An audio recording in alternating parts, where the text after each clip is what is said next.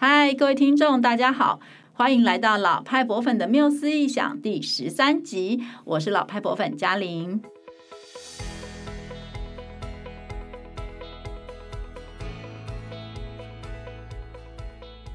我们透过三百年来现代博物馆的创办故事，跟大家分享博物馆世界的爱恨情仇，以及这样子特别机构的诞生是怎么样跟每一个国家、族群、社会文化发展息息相关，也跟整个世界的脉动紧紧相依。而且啊，也能够从这些故事当中看见跟我们每一个人都能够产生共鸣的人性哦。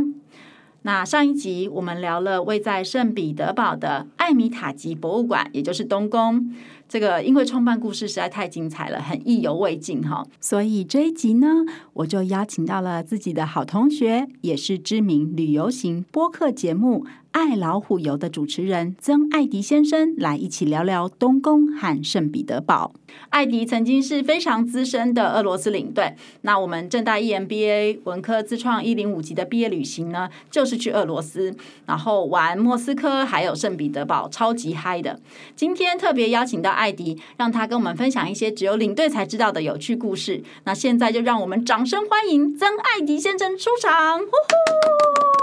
耶主持人好，大家好，我是艾迪，我的是爱老虎油的真艾迪。那今天很开心有这个机会呢，可以来到老派博粉这么专业的博物馆节目啊，心里相当的忐忑啊。啊，不要这样，不要这样，这样，超感谢你光临这样子。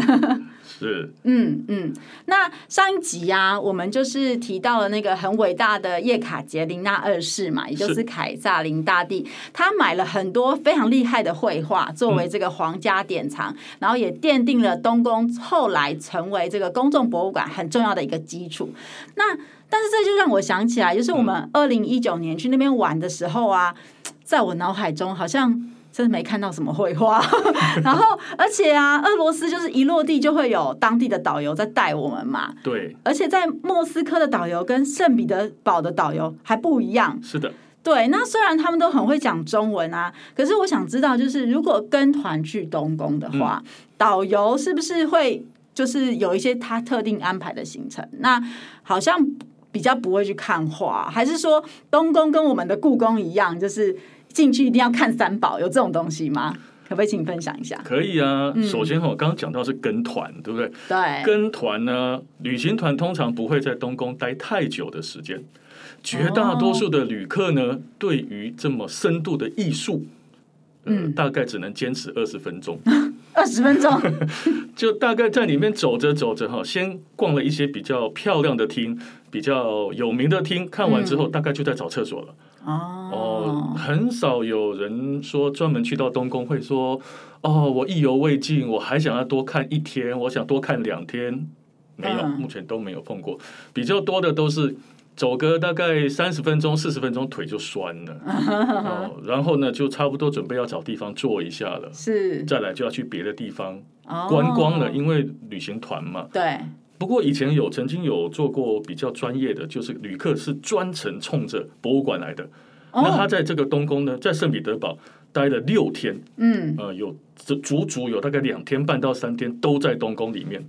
嗯，哦这种团很厉害欸、对呃，我我旅游业的生涯二十年左右哈、嗯只有一团， 所以那也是比较克制化的，对，那是克制就化是有的。特殊要求来的都是学美术、艺术或者是相关的老师，哦都是老嗯师哦，可能是是来充电进修，或者是来多增加一些他的呃深度之类的吧，我猜。啊嗯嗯就那么一团没了，其他的几乎都是观光。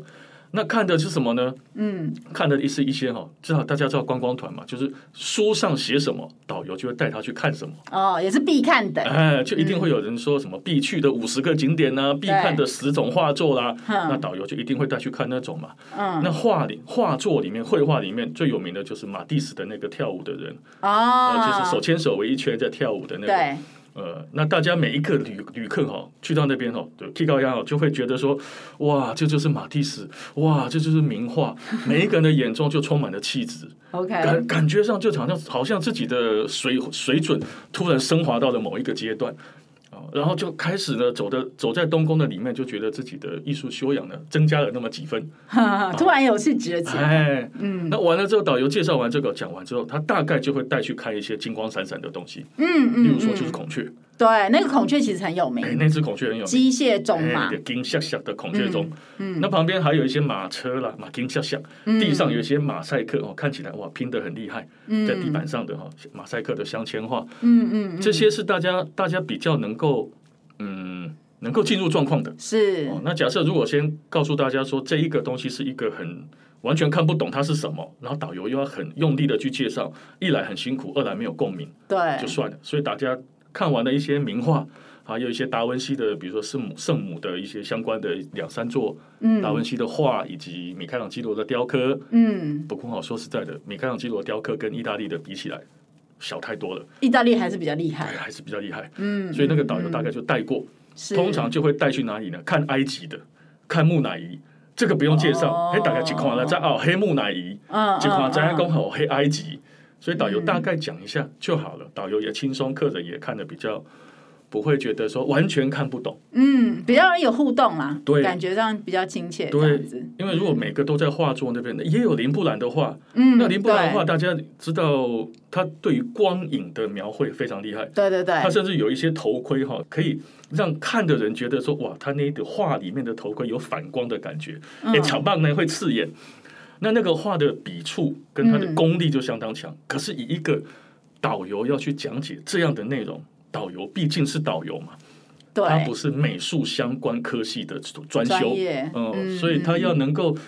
讲到这么深入，又能够讲到这么生动，让听的人觉得如痴如醉，不是一件容易的事。更何况他是俄国人，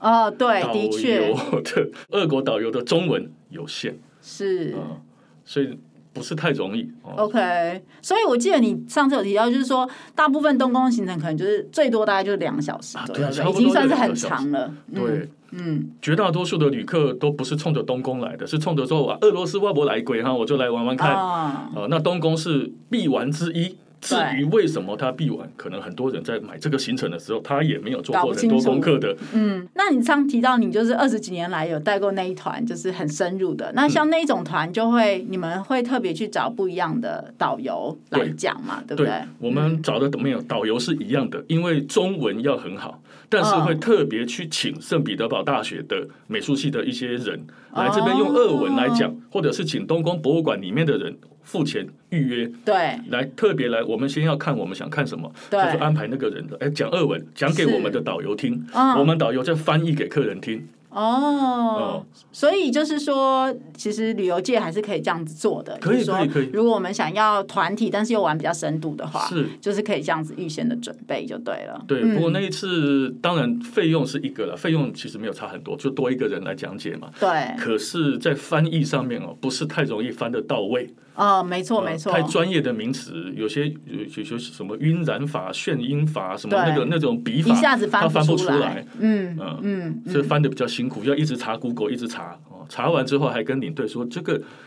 领队，这个叫做眩晕， 哦他哦，还他拿要给我跟看，你我才知确道他在认说什么。嗯是是是，所以那个嗯在翻专业的上面也是有一点辛苦啊了、对对。不过我在想象，就是因为东宫的呃典藏品或者展示的。呃，种类实在是太多元了，太多然后它跨的领域也真的太大了。对就是想象一个导游或任何一个导览人员要能够讲所有东西，真的是不太可能，不所太可以能啊。势必要先针对一些特定的物件去做功课，对不对？对就是专门讲那些，不然的话不不太可能随时点到，然后都请导游可以讲，这太 crazy 了一点，这样子。很难啊。世界上所有的博物馆哦，我们有去导览的。当地就像比如说罗浮宫好了，罗浮宫我们常常配合的罗浮宫里面的导览人员，嗯中文的，他也是有他的固定路线，对对他对，只会讲他的那一条路线，是也就差不多一个多小时搞定了，啊多哈他也不需哈要哈，他也不会讲到四五个小时那么多，嗯，对，那他其他也就不用太研究，他就专攻他那一几个馆场的那个路线，讲的嗯生动就好了。嗯嗯嗯嗯，OK OK。对了，然后我记我记得就是上次我们去的时候，还有一个地方很酷。就是艾米塔吉博物馆，它包含了一个剧院嘛，啊对然后也是凯撒琳大帝那个时代就盖好的，嗯嗯嗯，然后一直到现在呢，它都还有芭蕾舞剧跟音乐剧的演出。上一次我们好像是看的是《天鹅湖》，对不对？对。好，这边要提醒大家，如果有机会去的话，也一定要进去体验一下哦。那它应该就是可以事先买票，对吗？对他最好是事先买啊，嗯你现场再去订很难说。像东宫啦、马林斯基啦、嗯这种的比较知名的剧院，现场去买通常会买不到，哦，所以如果是事先买的话，通常都是在线上买嘛。线上买啊、呃嗯如果跟团的话，就团体旅行社或领队会帮大家处理喽。对，我们那时候去好像是二十五块差不多二看座位二十美五金到六十五美金之间，哦，对，不过我觉得他的剧院设计的非常棒，就是其实我们那次坐的蛮后面的，嗯但是其实视野啊各方面都蛮好，因为它是一个半圆形对的对对，的观的观剧的场地，然后里面的装潢各方面都很典雅，座位也很特别，所以嗯大家一定要继续看一看这样子。是的，是的，是的。嗯，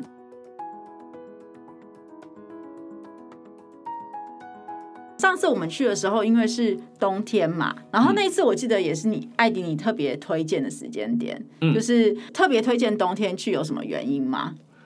呃，因为第一个冬天的时候旅客比较少，哦哦哦，夏天的时候呢旅客多的跟什么一样，到处都挤人，到处都塞车。嗯哦，哼，这是一个。那第二个是俄罗斯的夏天很热，哦，很多饭店呃冷气不强，或甚至没冷气。是，嗯，游哦览车上面的冷气呢，在那么热的情况之下，大概也不会太太凉。嗯哦，所以在人比较少啦，气候比较适合的情况下，再加上那时候我们毕业旅行的时间点嘛，刚好是一个三月份吧，对哦我记对得对三月份，所以三月份呢，三月初的时候比较没那么冷嗯哦，那也还没到四月份要开始融雪的时候，嗯哼，所以那个时候当然我们去呢，还有一个好处就是比较便宜咯，嗯，人也比较嗯，少嘛，然后又比较便宜，算是淡季，算是淡季。嗯而且雪景在俄罗斯的地方哦，它的植物长了很多白桦树，哦，嗯或者是很多比较北边的高纬度地区的植物，嗯，那下起雪来配合雪的雪景就很漂亮，真的非常美，对，而且那些洋葱头啊，很多那些洋葱头那些教堂的造型，那或者是宫殿的金顶，配嗯对，上一些雪粉，然后嗯在上面，哎，拍照起来非常浪漫。嗯，跟夏天你拍过去一个宫殿配上几百个观光客当背景，啊，那个是不太一样的。嗯，背景也比较干 净，嗯，对，背景也比较 干净。然后再加上我觉得，因为俄罗斯的建筑物，包括那些洋葱头，其实都是色彩缤纷的。嗯，那呃，配上地地面上都是白的雪，反而那些颜色就显得更亮丽，在照片里面啦。对啊因为如果对是啊对啊夏天的话，就会色彩就变得更杂一点，包括嗯可能人也很多啊，然后地面上又是不一样的颜色啊，嗯等等的哈。嗯嗯，所以冬天去就蛮好玩的。是。那但是它在不同的季节应该会有不同的风情吧？比当如然，当说，然，呃，有没有另外的季节有没有什么样比较推荐的时候呢？我比较我个人最喜欢俄罗斯的时候应该是秋天吧。哦，秋天当然没有雪景了哈，那但是秋天有整个在俄罗斯嗯很多的地方呢，或者是公园呐、它的嗯植物树叶全部是红的，哦，就是一片红的对感觉，一片黄啊、红啊这样子的的感觉，而且没有那么热，啊也没有那么嗯冷，是嗯是天气也好，是这个景色也好，都很不错。哦，所以下次可以秋天去秋天去，秋天相很当宜人这样棒，对，子。只不过秋天旅客也很多啦。哦，对对，就是在欧洲旅行，其实通常春秋都是旺季，对，嗯那俄罗斯的夏跟冬哦嗯，各有一些特色的玩法。嗯，刚刚讲到到冬天的雪景嘛，就是除了下雪哦，雪下的很大的那个时段，它有一个东西是比较特别，就俄罗斯的俄式桑拿，哦桑拿吗？桑拿就桑哦拿嗯桑拿哦，就有点像芬兰的那样子。如果有去过北欧的话，它就在雪地里面有个小木屋，嗯，所以这个俄式桑拿呢，通常不会在市区哦哦，在郊外。那在郊外，它会用一个小木屋盖起来，是之后里面的俄国人的洗桑拿的方式稍微不同，是它会一定会有个客厅，嗯几哼个客厅哦，然后就会有有桌子椅子哦，它有贩卖吃的、喝啤酒的地方。在那个小木屋里面吗？对，小木屋哦，那这个小木屋呢，每一个比如说几个人一间，哦对，几个人一间之后，里面的配备是这样：第一个客厅，第二个呢一个冲冲澡的地方，哼哼，烤箱，嗯，没有蒸汽室，然后有热水池，哦，烤箱、热水池、客厅所以烤箱是干的，干的，然后热水池是要跳进去的，哎，湿要泡的。进去的。嗯，客厅，是然后冲澡的，冲澡的温度就是自己可以调。对对对了，对，就是一般 shower 这样。嗯嗯那么在这个里面最特别的两个就是客厅跟烤箱了。嗯哼，烤箱是它的流程是这样，就是进到这边先冲澡，先把自己冲一冲，对，哦，然后在那个热水池里面泡一下，泡一下之后，这热水也没有太热，大概就三十八九度这样，就是一哦般的温温温温热度。嗯泡一下之后呢，进到桑拿那个热的那个里面哦，嗯蒸汽室啊不是嗯蒸汽，烤箱里面，烤箱里面它是有烧石头，哦，它拿那个炭吗？用木炭烧石头吗？比较少用木炭，大多数都是机器加热加热那个石头。哦，呵呵，然后呢，旁边有这个勺子，木勺子，用水淋在那石头上面，嗯用水冲上去，它就唰，它哦，就热蒸气，汽，嗯唰就热气就这样一直上来，嗯你就一直倒水，它就一直冲热气，冲在那石头上面，一直冲出来。嗯，然后在那里面它，你可以围着那个它的毛巾，不像毛巾，桌布不像桌布的一种材质，嗯哎，那个说不上来那是个什么材质，但蛮大一条，比我们一般的浴巾还要大条哼哼，啊。那就在那里面呢，通常俄国人是会围着。对，然后干嘛呢？这里面有卖五十块卢布一支白桦树枝，嘿，树枝上还有树叶，嘿白桦树的树叶干嘛呢？拍打自己的身体，哦，增加血液循环，哦啊，就这样有拍种。自虐的行为，哎，就好像我们不是常常看到那个有人，像台湾有一些老人家喜欢拍什么大腿外侧啊对拍什么对对对对淋巴、对对拍胆经、拍肝经啊，对什么这种对，有点类似那样，只不过他是拿白桦树枝拍打自己的背后啦、嗯大腿啦、身旁两侧手背啦。啊，有时候自己背后拍不到，你就看到两个男人拿着互相白桦树枝在互抽，唰 唰唰，来，我给你拍，我给你拍，我给你拍，啊，那换你，我转过来，啊，你给我拍，你给我拍，啊这样好好笑哦。就就看到几个男的在那边互打，然哎后，这样那等拍一，下，那这个桑拿是只有男生会去吗？嗯哎，男女是可以在一起的哦，哦。那女生就去包全身呃，通常男女是不是说不认识的人，而是你比如说夫妻哦，家人这样子的所以女生有可能也是有裸露上半是身是的这是是样是，，当然你也可以哦。包起来，当然啊哈 fine 哈哈哈那你你也可以，我他们照他们说，他们的当地人是可能，比如说这一家人去，就对，可能男生先进去里面烤拍一拍，女那再来换轮女生流进这来样拍一拍，子哦女生进去里面烤的时候，男生就干嘛到客厅来，嗯，我泡完的，我也烤完的，我也被人家抽打一遍，抽完了，然后干嘛来客厅休息喝啤酒。哦 Biva 在俄国叫 Biva，Biva 嗯就来就开始两个就五百公升的那种冰的吗？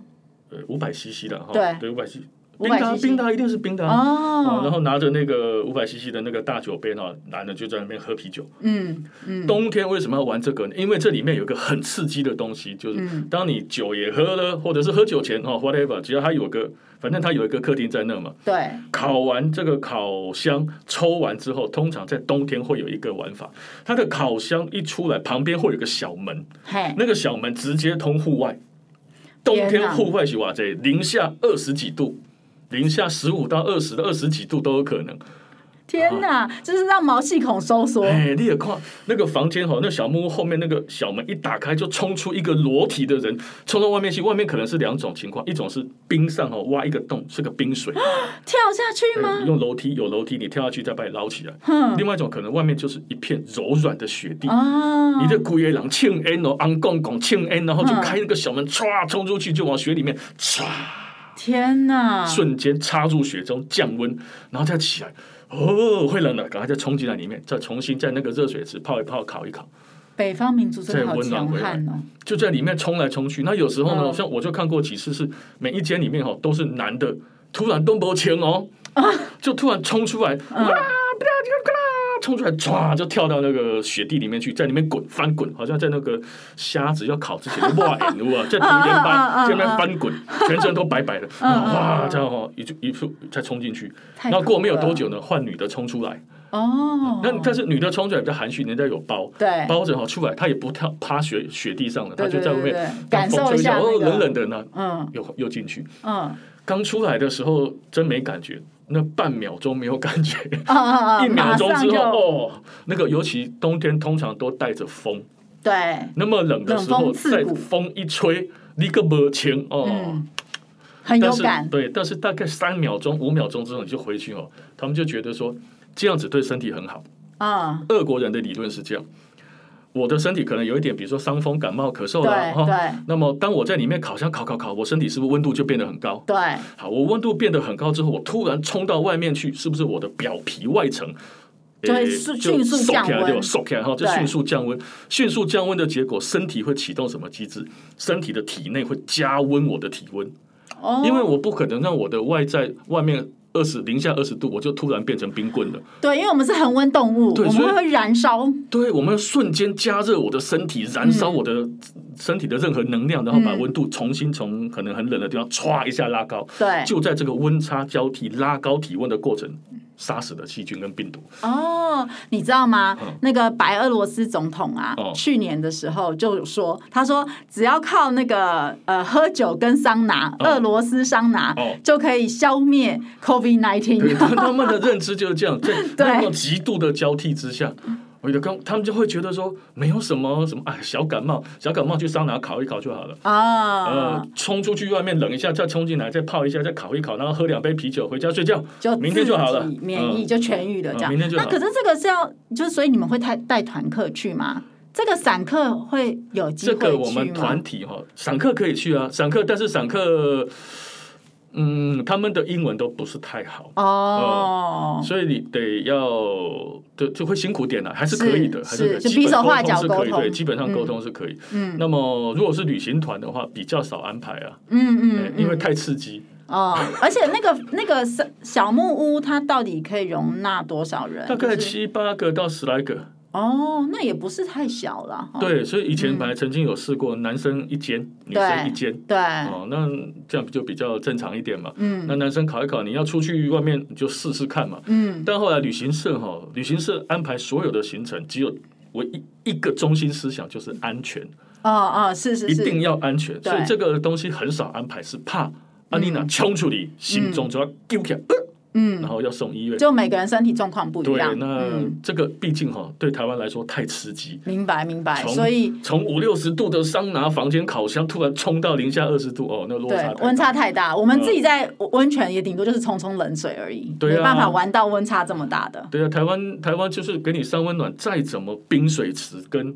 冷烤箱，对它那个冰水池最多五六度、六七度啊，不会到零下二十度啊。对对对对对啊，所以大家如果要去玩的话，还是要衡量一下自己的身体是是状是，况，但比是如说非常刺激。高血压、心脏病啊，哎可能还是不要去，对不哎对？对，哈，就就在里面喝啤酒就好了。嗯嗯，你可以去嗯。烤，可以去冲澡，对可以烤箱玩，但是就不要冲到外哦面，去。对对对对对对对对。哦，那这个是冬天比较特色的一个呃秘密的，就是特特别的玩法嘛。那夏天有吗？夏天在圣彼得堡哦，呃嗯，有一个东西我个人非常非常的推荐，嗯，就是去看那个圣彼得堡的桥的开合。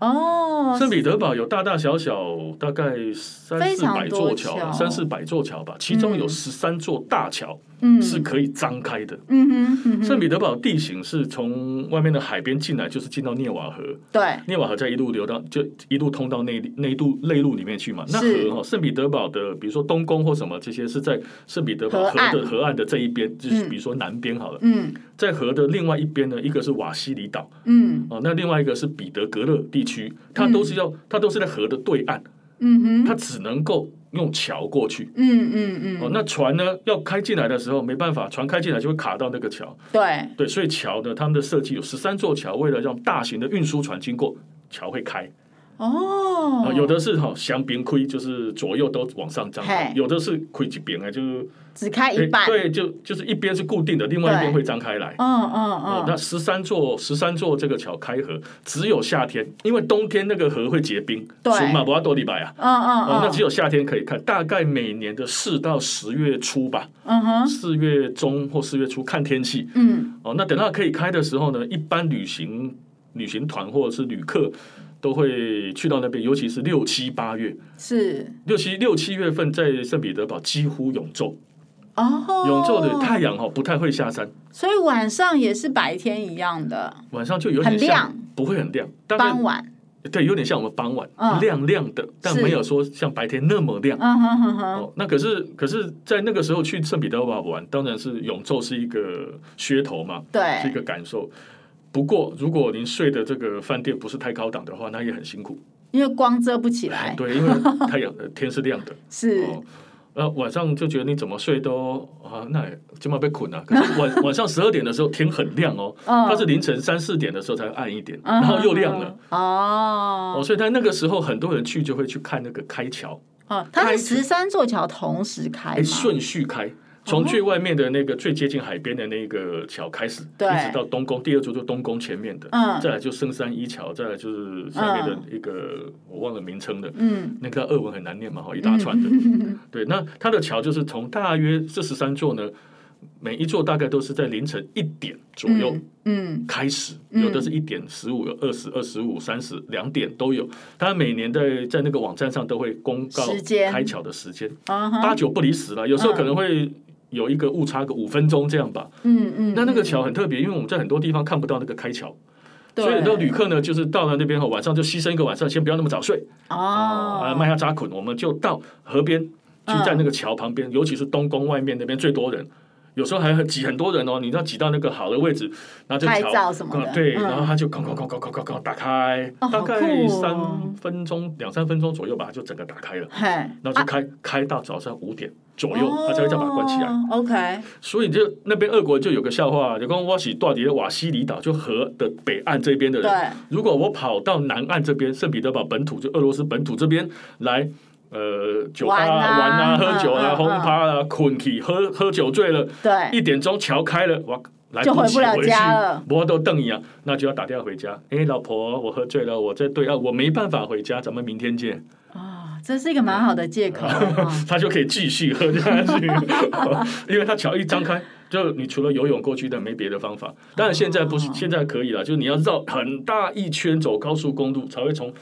北边的很北边这边再绕回来，哦可是你要对绕很大一圈，很麻很麻烦。烦很麻烦，而且嗯你说我坐计程车绕那么大一圈，应该也很贵啊。好像听说建设司机也不一定会愿意载，嗯，嗯，对啊，所以这个开开开河桥的这个行程在夏天我蛮推荐的，很特而别。且这个很像，并不是常常在别的地方可以看到，因为我记得伦敦泰晤士河也有一嗯个地方是会开桥的，但是可能呃，印象当中也不也不长不长，好像不是固定做这件事，对，它不是天天这样开，对对但对，是彼得堡就是天天开。哦，那所它以的还有晚上还有个 tour 哦，哦。哦，你可以十二点上，哎，十二点半上船，凌晨十二点哦，半就，像一座一座桥哎，去他就给经你过，哦嗯开，他就有那种看看三座跟看五座、看六座这样子的行程不一样的，嗯呃，开过去，然后看人家桥，边人家桥边开哈，他就从桥下面按那个赛轨，这边哇，你就在下面往上看，往上看那个桥，哦打开哎感受那个打开的那种机械的感是是觉，是是真的很酷很酷哎！因为嗯等于是马路就是这样子，整个对很伟很宏大的一个建筑是是体就是这样子打对开，，超通酷常这的。个旅行团是卖自费活动啦，嗯，因为你把它包在是行程内哦，晚上十二点去，有的人可对，能有人会要睡觉啊，有的人嗯可能不爱，嗯没办法这样。那到时候你把它包进去，又要退钱，什么很麻烦。对所以去那边就可能是有兴趣的就自费活动吧，这样。哦，所以也是上网订吗？你那你这边我如果是旅行团来订，当地就会有当地的地接社来帮我们处理这个。哦，对对对，但如果是散客的话，我们其实也是可以预先上网可以订的。可以可以上网订就好了。那个嗯 Google 一下圣彼得堡的桥的那个，它有好多个在卖票的网站，呃嗯嗯嗯。不不难找。对，我其实之前就是有去看了一下那个就是开桥的影片，因为我们那次去的时候是冬天嘛，嗯对所以其实还没有办法去玩到这个。然后我去看影片的时候，就有意识到说，哎，旁边好亮哦。但是那时候没有想到是永昼的关系，嗯那时候只是觉得说，哎，这拍影片的人这个怎么采光这么好 啊？你一讲我才想到，对哦，圣彼得堡夏天是几乎永昼的几状乎态。对有所以两个礼拜左右。对，所以去体验这种状态也很不错。所以看起来圣彼得堡是一个四季都有点，都四有季都可以去玩，对，都都很不错的地方，所相以当棒。大家就可以赶快来规划一下自己的这个圣彼得堡之旅了哈。嗯我们相信疫情应该很快的可以受到控制，大家打好疫苗就可以出去希了。这样，望啊，嗯，那就是我们刚刚聊到了一些不是博物馆景点嘛，嗯然后可是因为我们是老派舞本节目，所以想要再问问看 Eddie，就是说，哎，那呃因为圣彼得堡好像有非常多博物馆，对吗？ 对，差不多超过两百家，两百个不同的博物馆。真的很很 crazy 耶、嗯哈、就是它的确是一个很有历史的地方，是然后是各种各样主题的博物馆非常非常的多。那其实台湾也有很多博物馆了哈、嗯但无论如何，我们想问问看的是，除了东宫之外，嗯，就是你们还会带观众去哪一些地方、哪一些博物馆玩呢？这个问题哦，其实我们从开始做俄罗斯行程的十来年前，嗯，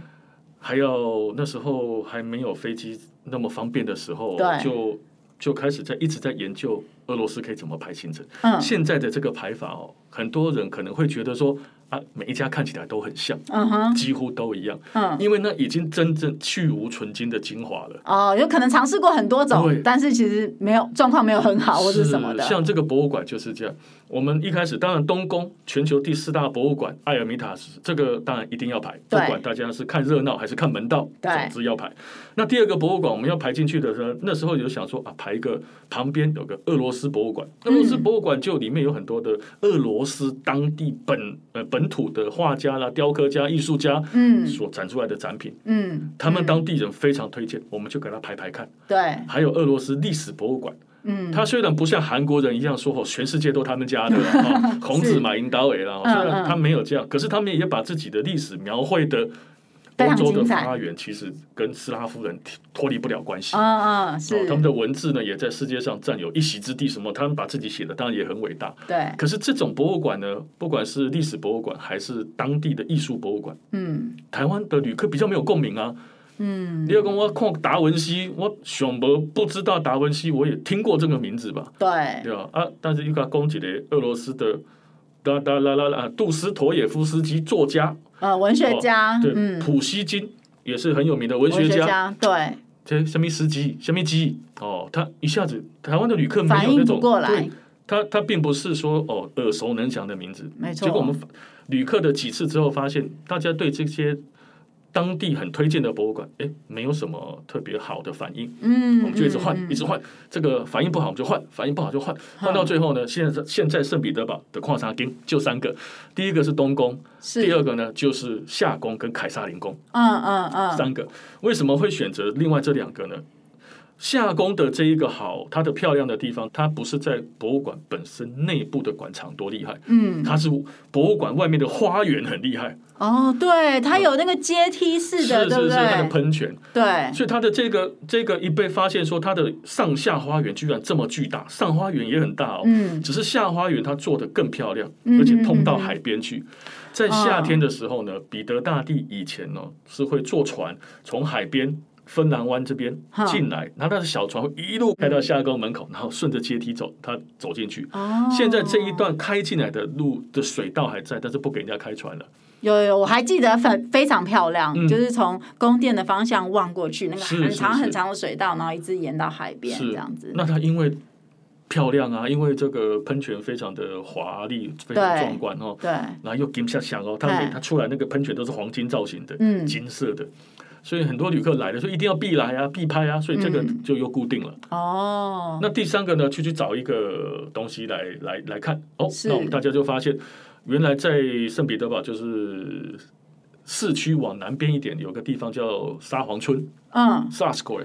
哎，哦，跟凯撒林宫在一起吗？沙皇村凯撒林宫就在沙皇村里面。哦，哦，所以它那个那个地方的地名有的写黄村，有的写嗯沙黄村，嗯，哦，那就是那个地方。那凯撒林宫就在那里面，刚好好一个碰巧的是，东宫的外形呢是绿色的，对，夏宫的外形是黄色的，嗯嗯嗯，凯撒林宫的造型是蓝色的，嗯，啊、那刚好三个宫呢颜色都不同。一方面呢，旅行社很容易安排辨识辨识；对一方面呢，可以跟客人吼回来之后找照片。十嗯几年前嗯要找嗯照片，旅行社还要帮客人分工啊，这是德维哈，我跟你讲，这是第二刚咱 去的呀。哦，是是是，对，那颜色颜色很容易分，大家就很容易知道说你这个照片哪里拍的。哦、对，那时候就是就这有样那种去过的感觉，对那个印象就很明是是确是这样子。然后嗯加上刚刚说凯撒林大帝呢，这个凯撒林宫当初也是为了他新盖的，这对，里面也有他用过的用过的东西、睡过的床啦、哈、他使用过的房间，他的执政过程当中的点点滴滴，在这里面也都有留下来。嗯，而且这里面它还有包含了一个现在最有名的叫琥珀厅。琥是，珀厅是在打仗的时候，世界大战的时候被德国啊直接搜刮回去的，有六吨重的琥珀。对，而且听说当初会盖那个琥珀厅的琥珀也是德国送的，普鲁士国王送的。对，那他德嗯国又把它抢回去，对抢走。那现在在二零零三年的时候呢，因为那是纳粹干的事，德对，国现在要一直为纳粹的事情对全世弥界补弥补。啊，你讲啊，这吼、六吨的琥珀吼、当初我给你抢来啦。嘿，今嘛吼，二零零三年建成三百周年，嗯，就是它是一七圣零彼三得年堡对的建成三百是周年的时圣彼得候，堡三百周年的时候，嗯二零零三年来当做一个礼物挖行李。哦哦，那这个也是一个，他们当初俄国也是讲啊，你把我抢去的东西还给我，叫 做礼物。 哦，那那当然就是看他们怎么去每个人看。立场不一样，是，那总之对现在这些琥珀又回到了俄罗斯圣彼得堡的凯撒林宫里面的一个厅，就叫琥珀厅。哦，对，那真的是很壮观的一个厅，哦嗯那个厅蛮值得去看的。嗯，所以非常看非常特别，对啊，凯撒林宫就又多了一个特色跟卖点。嗯，嗯，那大家去到那边导游就可以在这边告诉大家说，在打仗的时候怎样怎样怎样，然后被抢走了什么。现在对你看到的都是德国后来又还给我们的，嗯，有很多故事可以讲，是这样是子是。那嗯大家也就听听故事，然后看哇，琥珀哦真的是蛮壮观的。嗯，那这几个博物馆呢，都各有它的特色，大家对看完之后也都有印象。那这个这三个博物馆也就被定型下来了。嗯，那后来又再增加一些什么微缩博物馆、珍奇博物馆呢，也都没有很好的销路跟市场。哦，回响不是很大就对了，啊对，再加上说在圣彼得堡待的天数大概也就三天四天左右了。是嗯哦，如果安排太多博物馆呢，呃，其他的时间就会被压缩。嗯，因为太多好玩的地方了哈对，，所以到后来也就这三个博物馆嗯，为主了，其他的是也就只有一些细微的调整变化了。哦，嗯对，不过呢，因为凯撒林宫跟夏宫，我本人都有去过，真的非常精彩，也很值得去。就是不嗯是管你是跟团或者是自己去圣彼得堡玩的话，是，除了动工之外，这两个地方真的也千万不要错过。那刚刚艾迪还有提到那个在地人很推荐的哈，包括就是呃俄罗斯的艺术跟呃文学的是博物馆，还有他们的历史博物馆是。如果观众有兴趣的话，或比如说你是一个资深博物馆迷的话，当然也非常欢迎你呃去看看喽。然后呃，其实俄国还有很多的文学家是我们很熟悉的嘛，所以关于这些文学家，他们可能都有在圣彼得堡居住的一些经验啊，或者音乐家，好，那那些都有成立成博物馆。大家如果对于特定的文学家或者音乐家有兴趣的话，也可以来查查看，这样子，嗯。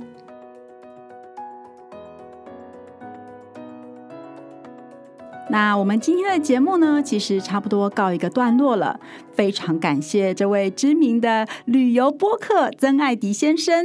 来跟大家分享艾米塔吉博物馆以及圣彼得堡的旅游趣事。那大家听完是不是跟我一样很想要赶快买一张机票飞去呢？然后如果你觉得啊，我们的艾迪声音很好听，说话又很有料的话，就赶快来订阅《爱老虎游》，可以听听更多在世界上旅游的趣事哦。那下一集呢，我们就要回到英国伦敦，呃我会介绍一个我个人非常非常喜欢的博物馆，而且呢，我在英国念书的时候，硕士论文的研究也跟那个博物馆有点关系，请跟我们一起期待。那现在我们再一次谢谢艾迪，谢谢艾迪的光临。谢谢然后我们下一次聊喽，拜 OK，拜拜拜拜